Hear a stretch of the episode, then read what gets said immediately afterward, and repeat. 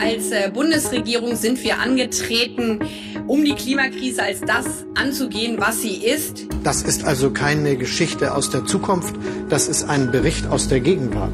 Jede neue Stromtrasse, die wir bauen müssen, wird beklagt. Mehr Klimakrise wird unseren Demokratien auch nicht gut tun. Durch alle Diskussionen zog sich das Wissen durch, dass die Anstrengungen, die die globale Gemeinschaft bisher unternommen hat, nicht reicht. Was wir tun, ist zu wenig. People are suffering. People are dying. How dare you? We need to act.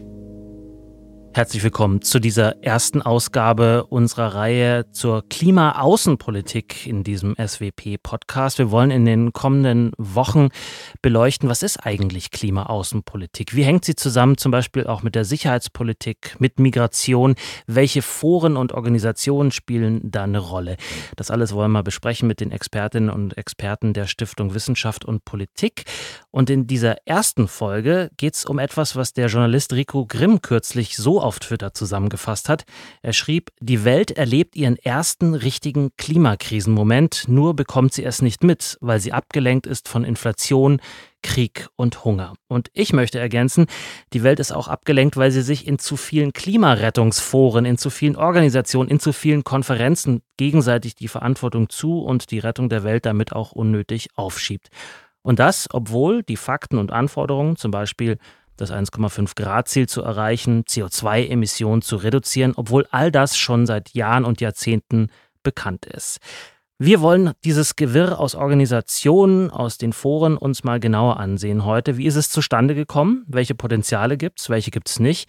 Und wie sinnvoll ist eigentlich der neueste Vorschlag der Bundesregierung, eine Art Klimaclub zu gründen? So eine Avantgarde, die in Sachen Klimarettung vorangeht und damit andere Staaten mitzieht. Darüber kann ich sprechen mit Dr. Susanne Dröge. Sie ist Senior Fellow in der Forschungsgruppe Globale Fragen der Stiftung Wissenschaft und Politik und auch mit dabei ist Dr. Marian Feist. Er ist Associate in der Forschungsgruppe Globale Fragen im Projekt Green Deal Diplomacy. Hallo Ihnen beiden. Hallo. Hallo. Und ich bin Dominik Schottner.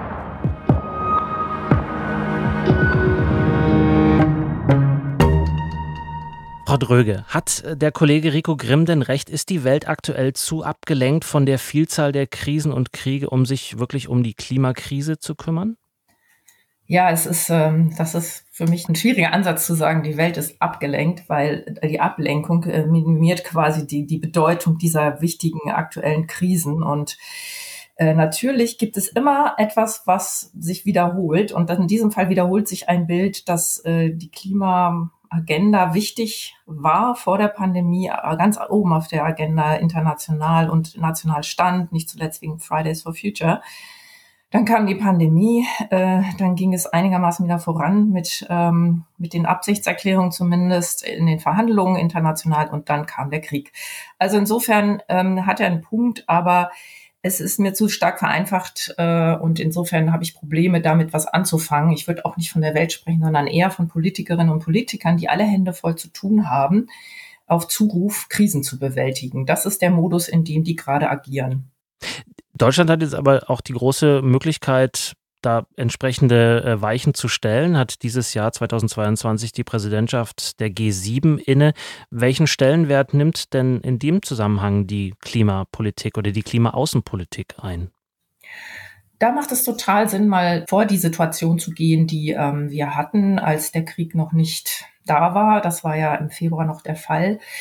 Die neue Bundesregierung hat sich vorgenommen, Klimaaußenpolitik ganz oben auf die Agenda zu stellen und die G7-Präsidentschaft dafür zu nutzen. Und dafür gab es konkret im letzten Jahr schon den Anlauf, äh, mit ambitionierten Ländern voranzuschreiten, weil wir gesehen haben bei den Klimaverhandlungen, dass zu wenig Klimaschutz geliefert wird. Und dafür gab es den Vorschlag, der jetzt auch vom Kanzler mehrfach schon betont wurde, einen Klimaclub zu gründen was ähm, ein Angebot sein sollte für jene Staaten, die sich ähm, zu den Vorreitern in der Klimapolitik zählen.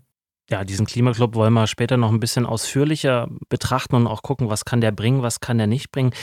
Herr Feist, ähm, 2015 wurde in Paris ein eigentlich sehr ambitioniertes Klimaabkommen geschlossen, das erstmals alle Staaten der Welt eingebunden hat in so etwas wie eine globale Klimapolitik.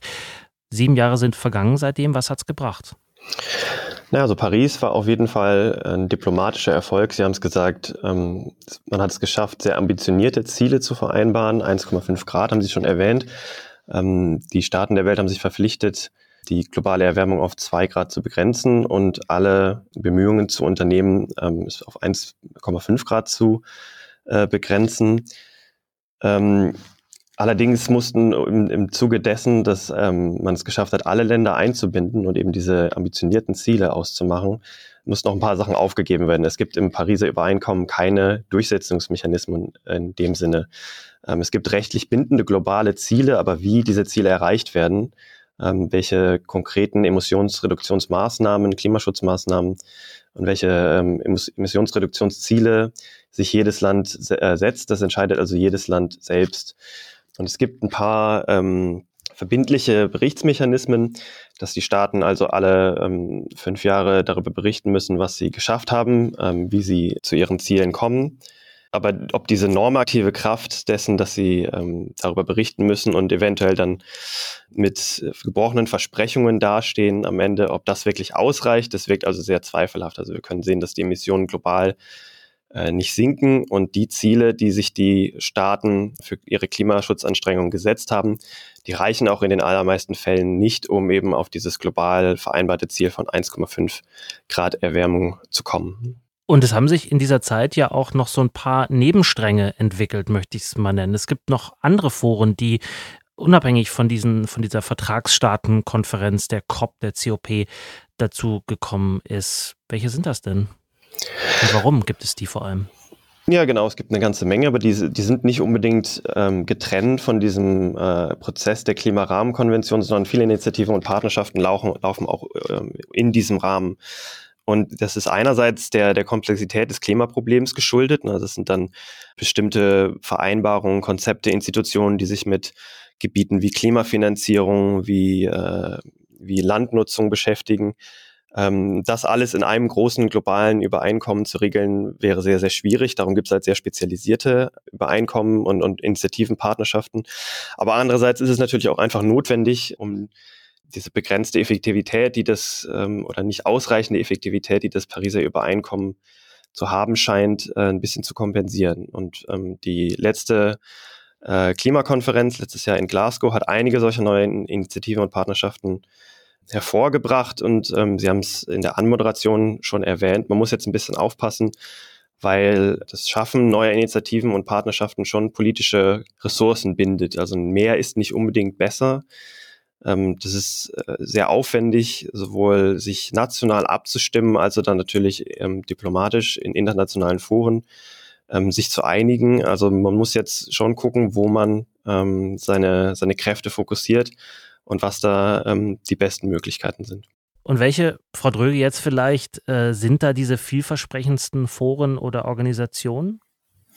Genau, also das ist eine wichtige, eine wichtige Frage, die wir uns hier in der SWP auch stellen. Es ist tatsächlich so, ich würde fast schon von einer Verzettelung sprechen, wenn es darum geht, wer die tollste Initiative hat. Darum geht es ja oft in den, in den Verhandlungen, dass nicht nur Staaten und Politikerinnen äh, mit solchen Initiativen kommen, um Schwung reinzubringen in internationale Prozesse, sondern es gibt die äh, ambitionierten Vereinigungen von Städten, von Gemeinden, von Unternehmen, von NGOs, von privaten Akteuren. Es ist wahnsinnig viel.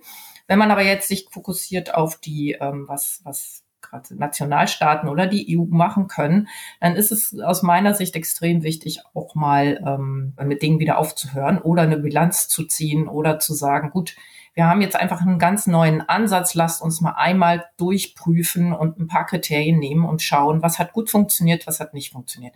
Das ist natürlich leicht gesagt aus unserer Perspektive, weil dafür fehlt komplett die Zeit.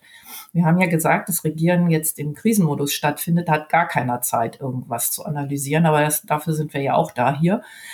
Und ähm, da wäre schon mein, mein Wunsch, wenn man sich jetzt auf Deutschland konzentriert, zu schauen, ähm, was soll denn die Klimaaußenpolitik liefern und was haben wir bereits. Also wir haben Energiepartnerschaften hier, dann haben wir Entwicklungspartnerschaften, dann ähm, Initiativen, die Länder dabei unterstützen, ihre äh, Klimabeiträge, so nennt sich das, ähm, im Rahmen des Pariser Abkommens zu liefern, also überhaupt in der Lage zu sein, sowas aufzuschreiben. Es gibt jetzt eine neue Initiative, die bei Südafrika dabei zu helfen, seinen Energiesektor zu transformieren. Auch hier gilt, was kann da gut laufen, was wissen wir schon aus alten Anläufen in der Richtung und so weiter. Ich glaube, dass ähm, ein bisschen Aufräumen Not tut, weil die Kapazitäten, die Marian Feist genannt hat, sind nicht da. Ja, es ist einfach schon viel Geld und Manpower geflossen in Dinge, die, von denen wir lernen können. Und das wäre jetzt mal ganz pragmatisch die, die, die Bitte und der Ansatz zu sagen, schuldigt, bevor ihr noch 20 Initiativen macht, was hat denn gut funktioniert? Damit mhm. kann man wenig Lorbeeren verdienen, weil immer schöner ist es zu kommunizieren, wir machen was Neues, Tolles. Aber an der Stelle stehen wir gerade, glaube ich, schon auch. Mhm.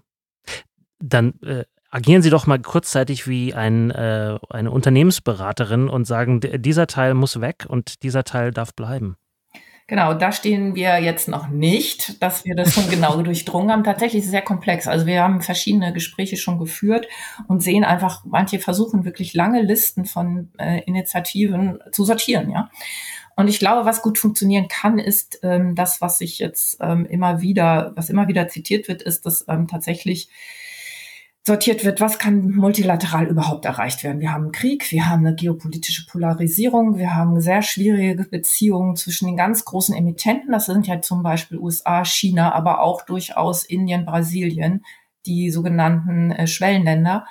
Und wenn man auf äh, diese Länder zugehen will, dann funktioniert multilateral sehr wenig, weil die USA zum Beispiel mit China im Dauerkonflikt sind und die EU irgendwo dazwischen steht. Also was sollte man tun? Man sollte versuchen, im Sinne des Klimaschutzes Partnerschaften sehr gezielt auszurichten auf die Bedürfnisse einzelner Länder. Und das passiert gerade. Also jetzt habe ich gerade gesagt, es soll nichts Neues passieren, aber genau das äh, wäre ein Beispiel. Sagen wir, jetzt haben wir diese Idee, den Südafrikanern bei der Dekarbonisierung, also dem, der Abkehr von fossilen Brennstoffen zu helfen. Was haben wir denn aus unseren bisherigen Energiepartnerschaften gelernt? Haben wir mit dem Land schon welche gehabt? Ja, haben wir. Wir haben ihnen nämlich mal geholfen, in Kohle zu investieren. Äh, aber gut, okay, dann sagen wir jetzt, nee, das war einfach vor 20 Jahren die richtige Entscheidung, jetzt ist es die falsche. Jetzt wollen wir anders agieren. Was brauchen die? Und äh, ich denke, dass, da fällt das Stichwort auf Augenhöhe, Partnerschaften zu bilden und dann am Ball zu bleiben. Ja. Jenseits von Ideen, ähm, Gibt es denn eigentlich genug Geld in diesem ganzen System? Also könnte man die Ideen auch tatsächlich umsetzen oder sind sie vor allem eben schön auf dem Papier, Herr Feist? Ja, Geld ist ein sehr wichtiges Stichwort. Ähm, also das fällt alles unter das Rubrum äh, internationale Klimafinanzierung, wo der Gedanke, ähm, der dahinter steht, einfach ist, dass es beim äh, Klimawandel eine umgekehrte Verteilung von äh, den Klimafolgen und der Verantwortung gibt, dass diejenigen Länder, die historisch am wenigsten zum Klimawandel beigetragen haben, tendenziell auch am meisten unter den Folgen zu leiden haben und, das kommt noch dazu, ähm, am wenigsten mit Ressourcen ausgestattet sind, um was dagegen zu tun. Und gleichzeitig ähm, ist natürlich so, dass ähm, die am wenigsten entwickelten Länder nicht den gleichen Entwicklungspfad einschlagen können, wie ähm, wir das gemacht haben, wie die Industrieländer. Ähm, sonst ähm, erreichen wir den Klimaschutz nicht. Also ist auf jeden Fall ähm, Geld nötig, Finanzierung nötig, um diesen Ländern bei ihren ähm, Klimaschutzmaßnahmen, aber auch bei den Bemühungen, sich anzupassen an die Folgen des Klimawandels zu helfen. Und da haben die ähm, reicheren Länder der Welt, ähm, das war so eins der, der ähm, greifbareren Ergebnisse der Klimakonferenz in Kopenhagen 2009, ähm, haben 100 Milliarden Dollar jährlich ähm, für internationale Klimafinanzierung versprochen bis 2020. Ähm, jetzt haben wir 2022 ähm, und es ist noch nicht ganz klar, weil das ein bisschen schwierig zu bemessen ist, aber eigentlich wird, wird schon deutlich, dass das Ziel um einiges verfehlt worden ist. Ähm, und, ähm, Was heißt das um einiges? Also ne, die, die, ähm, da kommt es mal ein bisschen drauf an, wie man fragt. Ähm, so zivilgesellschaftliche Organisationen rechnen da vielleicht ein bisschen anders als welche, die jetzt den Industrieländern etwas näher stehen aber so zwischen 70 und 80 Milliarden ähm, scheint es zu sein, statt der versprochenen 100 Milliarden. Dazu kommen aber auch noch Diskussionen, ähm, dass das Geld schon gar nicht mehr reicht und vor allen Dingen so, wie es aufgeteilt wird, ähm, dass es problematisch ist, dass ähm, vor allen Dingen private Geldmittel, die dann über die internationale Klimafinanzierung auch ähm, mobilisiert werden sollen, ähm, natürlich dahin gehen, wo Rendite zu machen sind. Und das sind, ersten, das sind in erster Linie Klimaschutzmaßnahmen und weniger so Anpassungsprojekte. Ähm, und gerade im Bereich der Anpassung ähm, ist auf jeden Fall noch ein, ein großer Nachholbedarf zu sehen. Ähm, was jetzt noch dazu kommt, auch als ähm, sehr wichtiges Thema für die jetzt anstehenden Klimakonferenzen in diesem Jahr und im nächsten, ist das Thema Schäden und Verluste, also da, wo ähm, selbst Anpassung nicht mehr möglich ist, da ähm, auch finanzielle Unterstützung zu geben. Das ähm, wird mehr und mehr eingefordert von den ärmsten Ländern der Welt. Und das äh, spielt in dieser Diskussion um internationale Klimafinanzierung oder in, dem, was im Moment da ist, noch eine sehr untergeordnete Rolle. Ähm, da jetzt ähm, gab es ein sehr wichtiges Signal von den äh, Ministertreffen äh, in der Vorbereitung auf den G7-Gipfel, ähm, der jetzt diesen Monat stattfindet, dass die Anpassung, äh, die Anpassungsfinanzierung ähm, verdoppelt werden soll und dieses Versprechen von 100 Milliarden jetzt ähm, allerspätestens bis 2025 ähm, erfüllt werden soll. Erwartet wird es jetzt bis 2023. Äh, und das ist natürlich, bisher ist es ein weiteres Versprechen. Es wird jetzt wichtig, da auch ähm, Taten folgen zu lassen. Aber als Signal ähm, an, an die am wenigsten entwickelten Länder, dass man es ernst meint, ist das ähm, von der G7 auf jeden Fall sehr wichtig für die Klimaverhandlungen, die jetzt anstehen. Frau Dröge, ja? Ja, ich würde da noch mal gerne einhaken. Also wir sind ja wegge also wir sind ja ausgegangen von diesen äh, bilateralen Aktionen, bei der Partnerschaft für Südafrika haben ja vier oder fünf Geberländer 8,5 Milliarden versprochen über eine Zeitspanne. Das ist zum Beispiel, wie diese Gelder zustande kommen, die man da misst, die Marian Feist erwähnt hat. Aber äh, für mich ist das auch so eine, das ist ein Schatten, auch ein Schattengefecht. Also es geht da um globale Gerechtigkeit. Also das sind ja Kategorien, das sind große Worte die dann in Geld gemessen werden sollen. Und ähm, diese 100 Milliarden waren relativ, also wenn man weiß, dass das Hillary Clinton einfach erwähnt hat, um eine Zahl in den Raum zu stellen, muss man sich klar machen, dass das keine Genese gab. Also es wurde nicht ausverhandelt, wie viel Geld braucht ihr. Es wurde in den Raum gestellt, es war nicht klar, wer gibt das Geld und jetzt wird an der Zahl sich abgearbeitet und es wird nicht geliefert. Und das war ja in Glasgow genau der Punkt, dass man äh, bei den Verhandlungen letzten Herbst gesagt hat, gut, ähm, die Zeit wegen der Pandemie ist schwierig für die Geberländer und ähm, hinzu kommt natürlich auch immer, dass Gelder, zum Beispiel in Deutschland müssen die durchs Parlament, die müssen kurz, also für eine Legislatur beschlossen werden, die können nicht auf 20 Jahre versprochen werden. Und dann hat man also versucht, viel durch Klimaschutzmaßnahmen und Initiativen auf den Weg zu bringen. Und die groß, das große Versprechen war jetzt dieses Jahr im Herbst in Ägypten wird mehr Geld geliefert. Zack. Das Problem ist wieder da. Wir haben jetzt den Krieg, der kostet wahnsinnig viel Geld. Und diese Woche im Haushalts, in den Haushaltsgesprächen in den letzten zwei Wochen war klar, Deutschland wird nicht erstmal weiter aufstocken können für die unter anderem Klimafinanzierung wie versprochen. So läuft das Spiel seit Jahren. Und natürlich ist es ähm, klar, dass das ein Problem ist in der, in der Außenwirkung oder in der Wirkung auf Länder, die sich von diesem, von dieser großen Zahl versprochen haben, dass ihnen geholfen wird. Aber wir kommen aus diesem Ding nicht raus. Also insofern ist wirklich die Frage, was macht man jetzt als nächstes damit? Man sieht in den Dokumenten, die dazu äh, relevant sind, dann immer, dass drumherum herum geredet wird. Also wird viel, viel neu versprochen, ohne Zusagen zu machen. Mhm. Ankündigungspolitik ist das. Ich möchte mal ganz kurz ein Statement des Bundeskanzlers Olaf Scholz einspielen, der vor wenigen Tagen bei seiner Rede zur Eröffnung der Hannover Messe Folgendes gesagt hat. Als G7-Präsidentschaft wollen wir daher einen internationalen Klimaclub ins Leben rufen. Er steht allen Ländern offen, die sich auf bestimmte Mindeststandards beim Klimaschutz festlegen. Frau Dröge, was ist das, ein Klimaclub?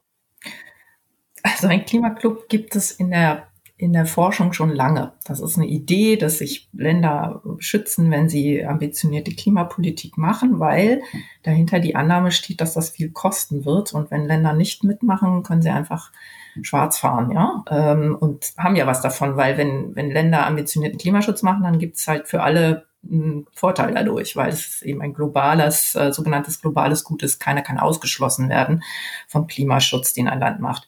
So, ähm, da war immer die Idee, gut, wenn welche nicht mitmachen, dann müssen wir die da sanktionieren und da ist die Ursprungsidee dieses Klimaclubs gewesen, man macht das über Handelspolitik und sanktioniert einfach Länder, die nicht mitmischen wollen. Ähm, Jetzt ist das aber, ähm, wie Herr Scholz es formuliert hat, ähm, irgendwie, wenn alle mitmachen, ja gar kein Club mehr. Also wenn alle mitmachen können, vielleicht, aber wenn dann letztlich alle mitmachen wollen und auch dürfen, dann ist es gar kein Club mehr. Dann ist es quasi nochmal neu aufgezäumt, das Pariser Abkommen.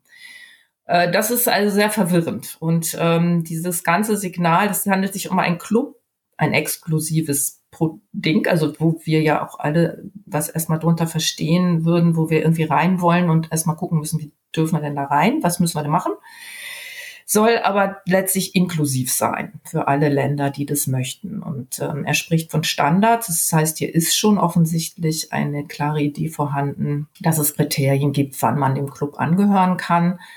Aber es ist offensichtlich noch nicht ganz klar, wie das letztlich funktionieren kann. Die G7 soll hier halt einen Impuls setzen und das stammt noch aus der Zeit von vor dem Krieg, dass man sagt, hier dieses Jahr soll auch geliefert werden beim Klimaschutz, ähm, trotzdem wir ja große Versprechen bei der Klimafinanzierung gemacht haben. Ja, das so, so würde ich es erstmal grob einordnen wollen. Mhm. Wie sind die Reaktionen gewesen auf diese Ankündigung? Ähm, sehr unterschiedlich. Ähm, letztens sagte die, die Klimabotschafterin von Neuseeland, wir hören, hörten von dem Club, wie kommt man denn da rein? Also nach dem Motto, Hauptsache wir sind dabei, bis hin zu, also nee, also noch so, ein, so eine Veranstaltung, die die reiche Länder machen, um voranzuschreiten, aber letztlich zu Lasten von Entwicklungsländern, weil sie zum Beispiel unsere Produkte mit einer Importsteuer versehen oder ähm, weil sie dafür Geld dann auch nehmen, dass wir vielleicht gar nicht bekommen oder eigentlich bekommen sollten, als Hilfe ähm, oder versehen mit Versprechen, dass man uns hilft, äh, Kapazitäten beim Klimaschutz aufzubauen. Das ist uns alles irgendwie ähm, nicht geheuer. Und das erinnert natürlich an viele Initiativen, die genau das vorhatten, die die USA ins Leben gerufen haben, zum Beispiel 2010 als Gegenmodell zu einem globalen Abkommen hatten die schon die Idee, dass die Hauptemittenten und die wichtigsten Wirtschaftsnationen eine, ein Forum bilden, das Klimapolitik macht. Also auf äh, Neudeutsch ein Richmond's Club könnte das sein und das Signal ist leider sehr schlecht für viele Länder. Im globalen Kontext ist es eine ganz schlechte Nachricht. Ja. Und um das noch zu ergänzen, also man muss ähm, auch sehen, dass das ein Vorschlag ist, der innerhalb der G7 noch nicht abgestimmt ist. Ne? Also es ist jetzt ein Vorstoß der deutschen Präsidentschaft, aber die Idee, was dann letztendlich bei rauskommt, das ist immer noch im Fluss und es stellt sich raus, also wenn man das ein bisschen als, als Versuch auch sieht, ähm, das Pariser Übereinkommen halt zu ergänzen, wie ich eingangs gesagt hatte, ne, diese ähm, da gibt es ja das Problem mit den fehlenden Durchsetzungsmechanismen und dass man dann so eine Art Club gründet, ähm, bei dem es Anreize gibt, da Mitglied zu sein und der gleichzeitig die, die Clubmitglieder, die im Klimaschutz vorangehen wollen, von den vor Wettbewerbsnachteilen schützt letztendlich. Ähm, das ist ja die Idee, aber wie das konkret ausgestaltet wird, das ist auch ähm, nicht nur global, sondern schon innerhalb der G7 schwierig zu verhandeln. Und dann besteht natürlich ein bisschen die Gefahr, wenn es bei, bei solchen Sachen innerhalb der G7 schon schwer ist, einen gemeinsamen Nenner zu finden, dass man die ähm, eigentlich sehr große und ambitionierte ähm, Vision der Bundesregierung ähm, dann immer weiter runterhandelt und dann letztendlich wieder nur eine weitere Initiative bei rumkommt. Und wir hatten ja eingangs auch schon darüber gesprochen, ähm, dass es da begrenzte Kapazitäten gibt. Ähm, also die, es ist noch unklar, was jetzt endlich dabei rauskommt. Ähm, und wie gesagt, es gibt äh, Schwierigkeiten dabei, wie das global gesehen wird, aber auch schon innerhalb der G7. Mhm. Also ich fasse mal zusammen, Sie sind skeptisch, sehen aber irgendwo Entwicklungspotenzial für die Idee. Ja, das ist ganz gut zusammengefasst. Ähm, wir haben nichts Besseres, du hast Deutschland hervorgebracht. Ich denke, ähm, äh, dass die, ähm, dass die Aufgabe darin besteht, die G7-Präsidentschaften, die jetzt folgen, das wäre Japan als nächstes, denen was an die Hand zu geben, wo sie wirklich Interesse dran haben. Hier wurde mit dem Clubgedanken ja stark mit dem CO2-Preis das in Verbindung gebracht, dass Länder, die einen CO2-Preis haben, das zusammen stärker harmonisieren. Und die Japaner haben keinen, die Amerikaner haben keinen. Und das ist natürlich schon mal nicht so eine günstige Ausgangslage, um zu sagen, macht ihr mal weiter mit der Club-Idee. Aber äh, man kann vielleicht doch ähm, einige Gemeinsamkeiten identifizieren. Dafür gibt es ganz gute Ideen. Und ich würde das auch jetzt äh, in, an der Stelle proaktiv vorantreiben, wenn ich in der, in der Position wäre. Also es gibt schon Anknüpfungspunkte. Ja, es sind ja nicht nur diese ganz oberen Ebenen, die äh, in diesem Thema drin sind und aktiv sind und Ideen haben, sondern ja auch ähm, Abgeordnete, Bundestag, Europäisches Parlament, vielleicht sogar bis hinunter zu Landtagen. Sie hatten auch die Städte angesprochen, die Kommunen, die sich teilweise zusammenschließen und Ideen haben. Wie sollten diese Menschen, die ja auch ins Ausland reisen und mit ihren KollegInnen aus dem Ausland sprechen, wie sollten die denn in Zukunft auftreten, gerade auch vor dem Hintergrund so eines Vorschlags aus der Bundesregierung? Wo sollten die am sinnvollsten ihre Kraft und ihre Zeit investieren? Also es, man muss ja immer sich vorstellen, dass wenn, ähm, wenn man als Deutsche oder Deutscher im Ausland auftritt, ist man plötzlich, wird man ähm, also auch für die gesamte Politik ähm, ja in Anspruch genommen und äh, das ergibt sich dann auch, dass man nicht für sich allein spricht und nur Partikularinteressen vertritt. An der Stelle wäre es sehr wichtig, zu versichern, dass Deutschland sehr interessiert daran ist, jetzt Klimaschutz wirklich voranzubringen. Ähm, ist, die Zeit ist vorbei, immer nur Ziele zu verhandeln und Ankündigungen zu, zu machen. Und äh, ich glaube, dass wir ähm, jeder, der im Ausland auftritt, auch jetzt die Möglichkeit hat, auf deutsche ähm, Klimaschutzinitiativen hinzuweisen. Wir haben natürlich den Krieg angetrieben ein großes Programm vor uns, wo die neue Bundesregierung äh, auch definitiv etwas äh, erreichen wird. Das sollte man auf jeden Fall versichern und auch das Engagement für den globalen Prozess ist ganz wichtig, dass äh, sich Deutschland jetzt nicht abwendet von diesem Prozess, weil es anderweitig abgelenkt ist. Also solche Nachrichten sind momentan extrem wichtig. Ähm, also ich würde sagen, man sollte auch ähm, viel zuhören und sich Gedanken darüber machen, wie multilateral, aber auch in bilateralen Partnerschaften politisch ähm, solche Initiativen, Vorhaben umgesetzt werden können. Das Problem, was wir immer wieder beobachten, ist, dass ähm, man sich sozusagen bei der technischen Umsetzung große Gedanken darüber macht, wie das funktionieren könnte, zum Beispiel mit dieser Club-Idee. Ähm, aber das würde ich mir wünschen, dass die deutsche Politik ein bisschen langfristiger und strategischer auch darüber nachdenkt, wie solche Vorhaben politisch ähm, anderswo ankommen und dann auch umgesetzt werden können sagt Dr. Marian Feist. Er ist Associate in der Forschungsgruppe Globale Fragen im Projekt Green Deal Diplomacy an der Stiftung Wissenschaft und Politik. Mit ihm und Frau Dr. Susanne Dröge, Senior Fellow in der Forschungsgruppe Globale Fragen, habe ich über die globale Klimakooperation gesprochen, Klimaaußenpolitik. Wie ist sie organisiert? Wie kann sie gelingen? Und was taugt eigentlich der Vorschlag der Bundesregierung eines Klimaclubs? Und es war die erste Folge unserer Reihe zur Klimaaußenpolitik beim SWP-Podcast. Vielen Dank, Frau Dröge. Vielen Dank, Herr Feist. Danke Ihnen. Also vielen Dank von meiner Seite auch. War eine interessante Erfahrung. Und der Dank gilt auch Ihnen, liebe Zuhörerinnen und Zuhörer, wenn Sie sagen, ich möchte mich gerne noch ein bisschen tiefer in das Thema einlesen. Kein Problem. Unter dieser Podcast-Folge auf der SWP-Website finden Sie einige Artikel zum Thema verlinkt. Und wenn Sie immer auf dem neuesten Stand bleiben wollen, ohne viel zu tun, abonnieren Sie doch einfach gern unseren SWP-Newsletter oder unsere SWP-Social-Media-Kanäle. Da kriegen Sie natürlich auch Bescheid, wenn die neueste Podcast-Folge draußen ist. Ich bin Dominik Schottner. Bis zum nächsten Mal. Bleiben Sie neugierig.